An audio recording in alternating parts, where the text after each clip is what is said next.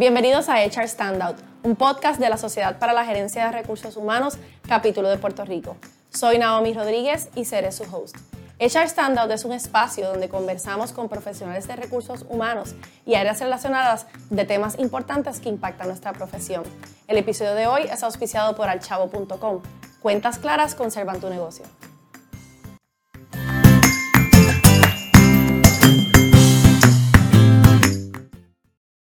Hoy me acompaña Daisy Aguilar Guzmán, Senior HR Director de Medtronic.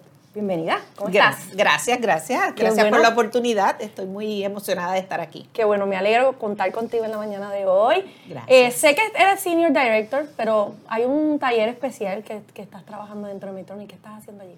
Bueno, pues este, recientemente, desde comienzo del año, eh, estoy ahora en un rol que le llamamos de transformación y optimización eh, para el grupo de Global Operations y Supply Chain de Medtronic. Así que Ah. una, gran, una, una gran oportunidad. Una gran nueva. oportunidad que, que conlleva unas tareas y una, y una responsabilidad fabulosa, ¿verdad? Y yo creo que está directamente alineado a lo que vamos a conversar hoy, que es un tema que yo creo que de todas las cosas que nosotros hacemos en recursos humanos, es el tema que trae más satisfacción, eh, que es el desarrollo de gente.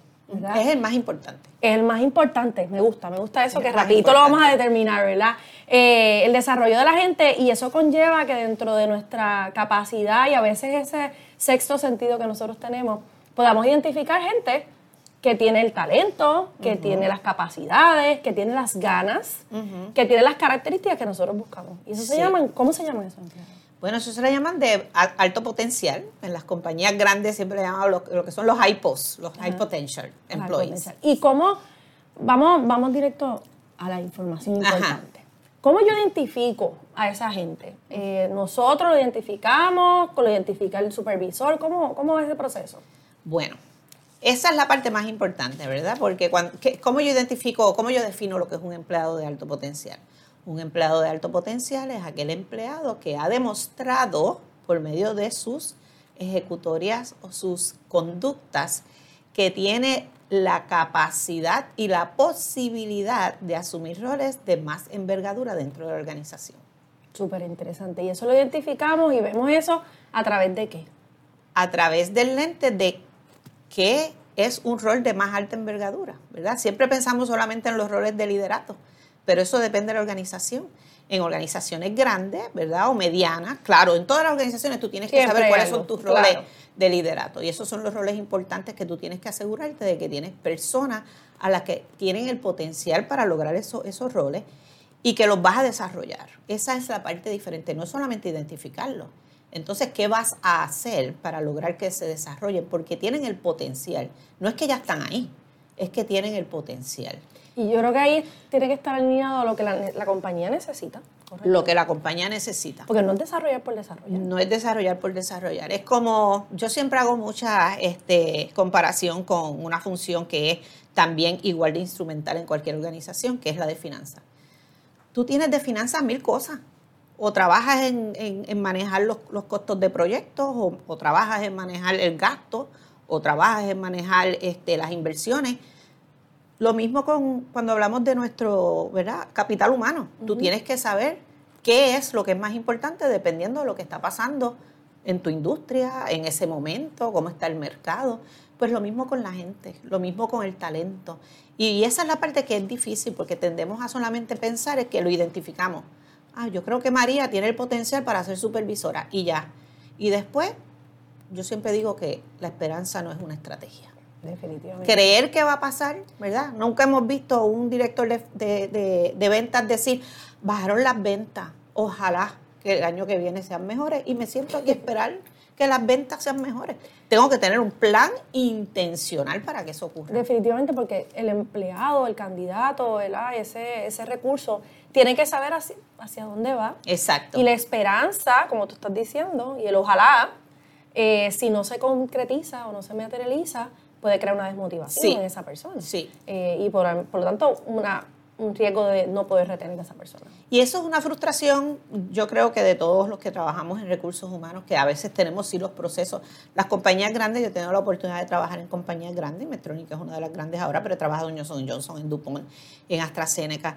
Todas tienen procesos para identificar, ¿verdad?, lo que es su talento. Algunos le llamamos Organization and Talent Planning, le llamamos este, Succession Planning, pero la realidad es que tiene, ¿verdad? Eh, todas tenemos un proceso, una estructura. Y la frustración es, a pesar de eso, ¿por qué todavía no estoy identificando? Hablan y hablan y no, y no se concretiza. Exacto. Pasan dos cosas. Número uno, o que solamente la métrica de, éxito que tienen los líderes es identificarlo. Así que puedo tener un listado y digo, no, muchacho, en mi grupo yo tengo cinco con alto potencial. Y se creen que con eso. Pero a la hora de la verdad, cuando viene la oportunidad que se pueda dar del rol, entonces ahí es que dice, no está listo Digo, pero hace dos años dijimos que en dos años iba a estar listo. ¿Qué pasó? Que no pasó nada. Que no pasó no tuvimos un... So, el, otro, el otro que es importante para que podamos tener un buen proceso de, desarrollo de talento es que tiene que haber intencionalidad. Tiene que haber intención. Y para que haya intención, tengo que tener dos cosas. Número uno, saber cuáles son mis roles críticos o mis roles que yo me voy a enfocar, porque no te puedes enfocar en todo el mundo. Debe haber oportunidad de desarrollo para todo el mundo que lo quiera, pero intencionalmente, al que yo identifico con potencial, ahí es que voy a enfocar mis esfuerzos y mis recursos para desarrollarlos.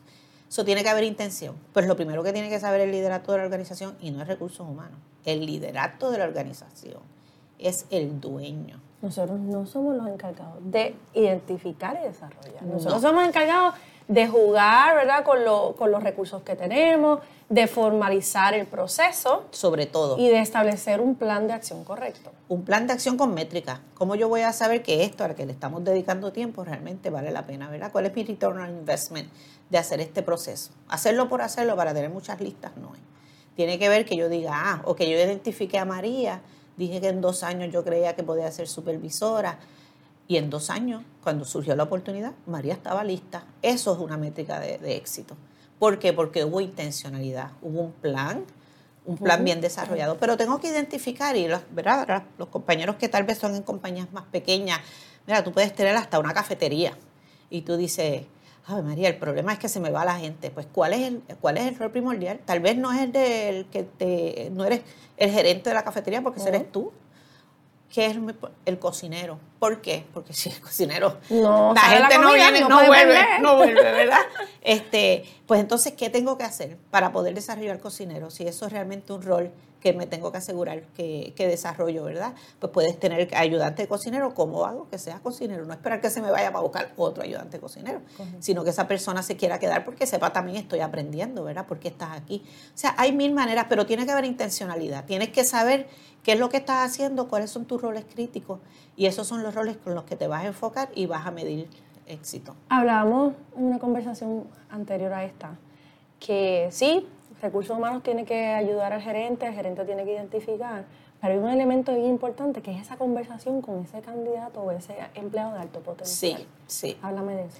Si nosotros miramos las estadísticas, inclusive si uno hace mucho research de, de, de por qué las personas se retienen y se quedan en organizaciones, hay una herramienta que es la más barata, es la conversación. Bello. No hay que invertir mucho. Yo quiero saber qué tú piensas de mí como mi jefe. Yo quiero saber que tú estás eh, comprometido con mi desarrollo, que te importa. Yo quiero saber qué tengo que hacer para desarrollarme.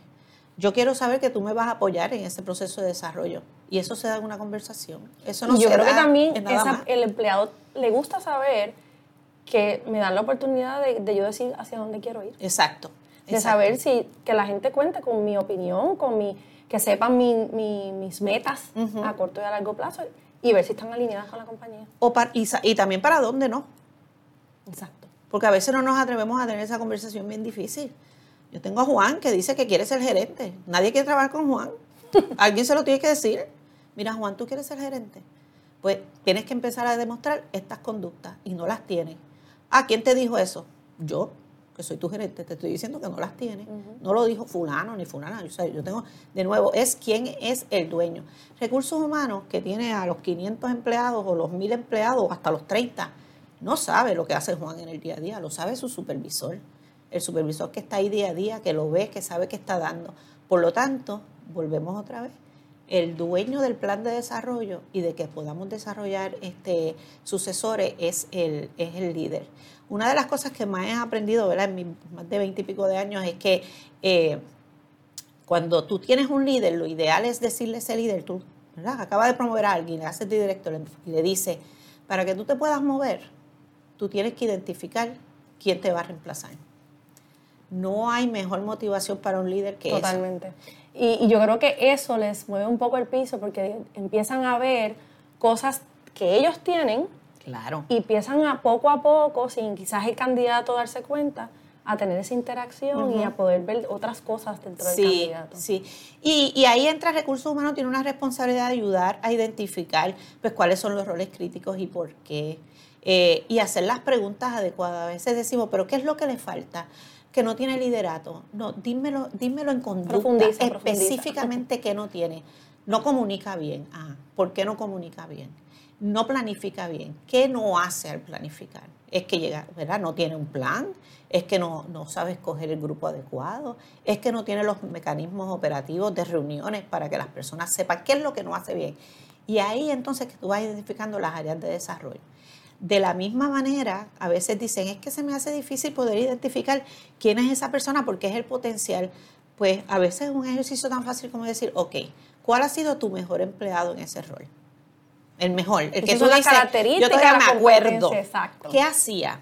esa persona? ¿Qué hacía diferente? Porque no es lo que dice el job description. y que no tiene esto. Es lo básico. Claro. Entonces dice, ah, o sea, te gustaba que era proactivo, te gustaba que estaba todo el tiempo, ¿verdad? De nuevo, volvemos, a, me gusta la cuestión del que está en la cocina, el cocinero, pues, que cocina bien. ¿Qué más hacía? Ah, conocía a los proveedores, sabía dónde estaban los mejores precios me daba ideas de cosas que, que cambiar, ¿verdad? Para que eh, utilizáramos mejor la comida. Ah, pues no era más que cocinar. Hay que desmenuzar, hay, que, desmenuzar, esa, esa competencia, esa personalidad. Sí.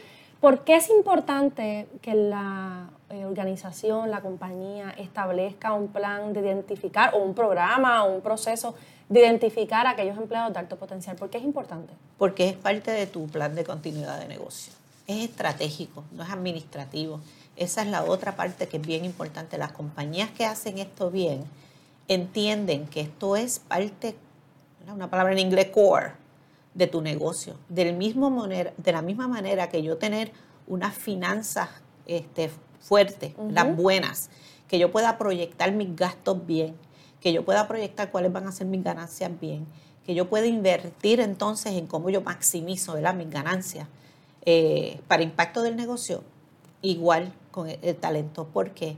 Porque las compañías que lo hacen bien y ven el retorno en la inversión son aquellas compañías que tienen buena retención y parte de desarrollar talento es tu retención, porque un, empleado con alto potencial que no sabe o no ve oportunidad de desarrollo va a buscarla en otro lado. Eso es de calle. Entonces, e, eso es lo que decimos en la calle a veces, el que se te va es el bueno. Claro.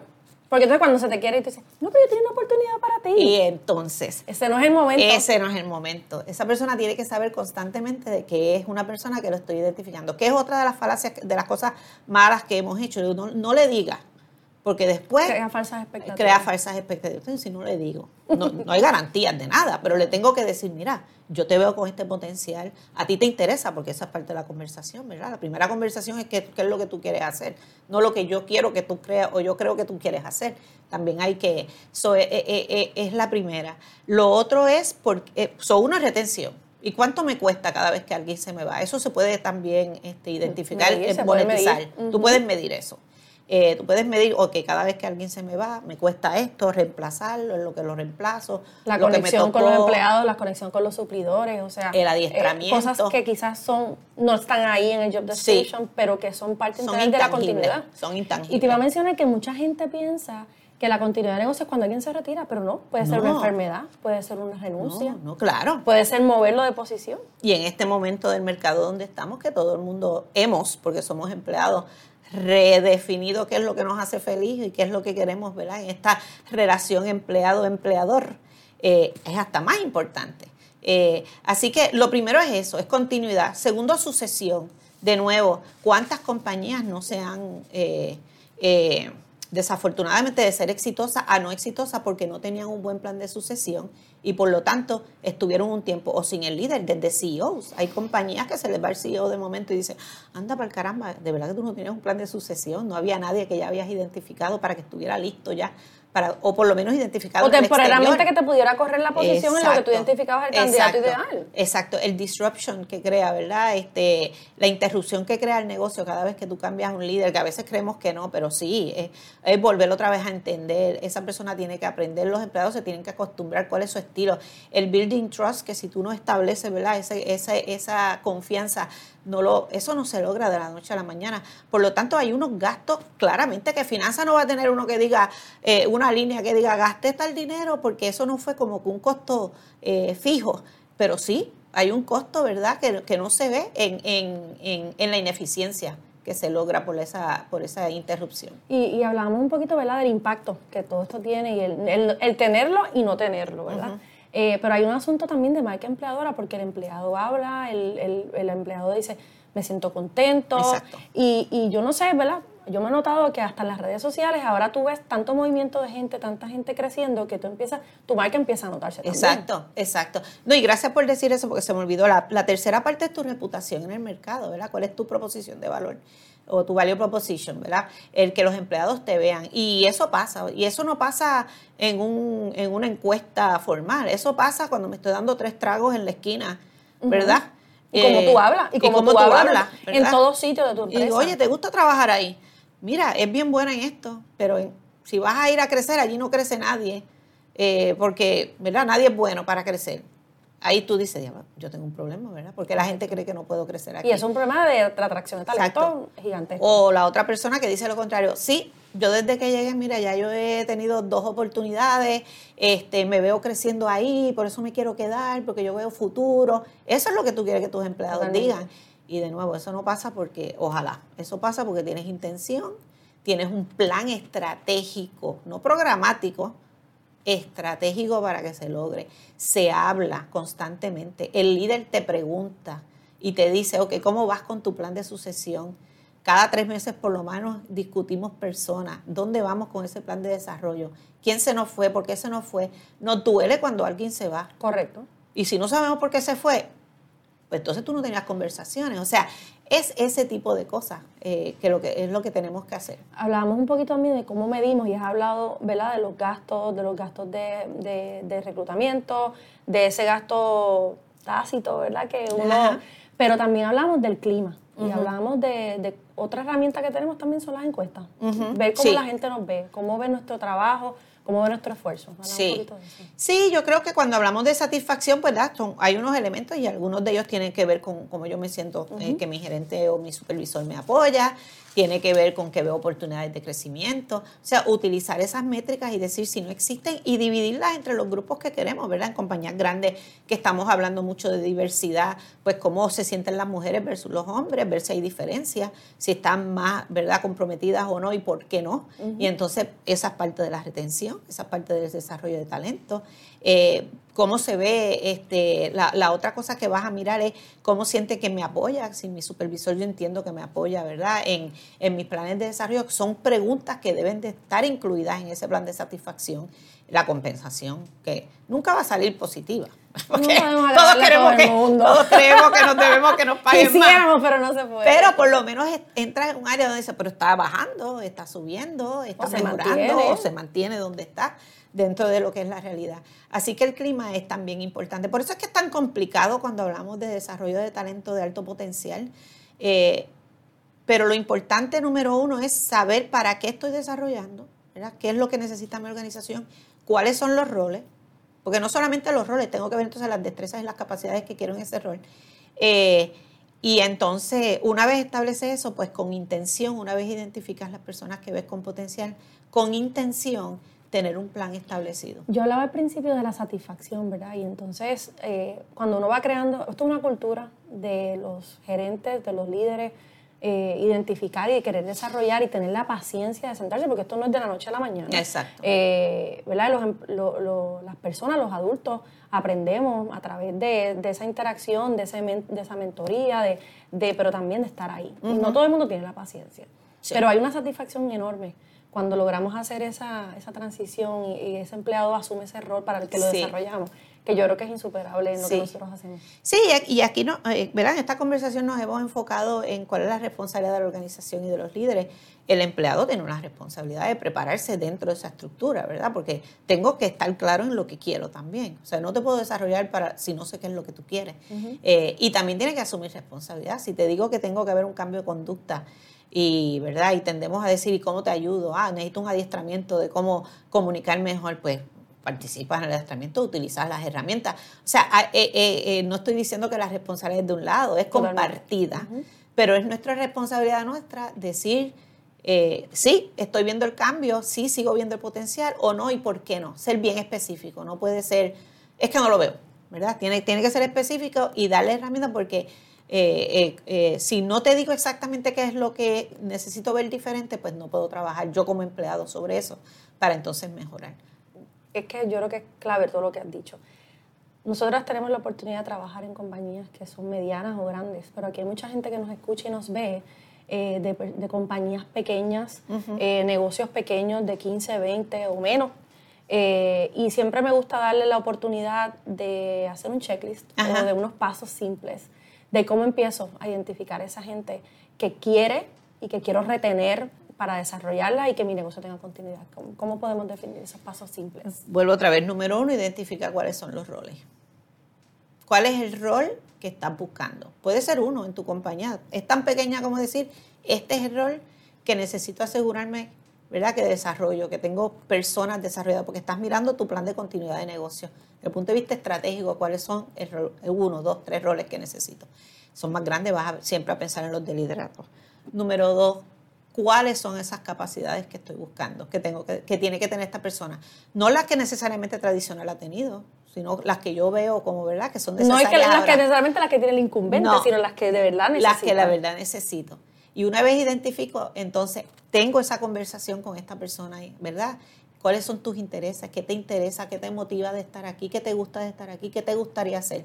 Y si esa persona dice, hoy te interesaría entonces, ¿verdad? Prepararte para este rol.